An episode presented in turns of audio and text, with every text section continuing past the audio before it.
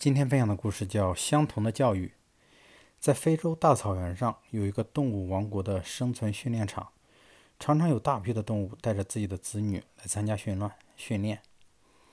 每天当太阳升起时，大草原上的动物就开始长跑训练了。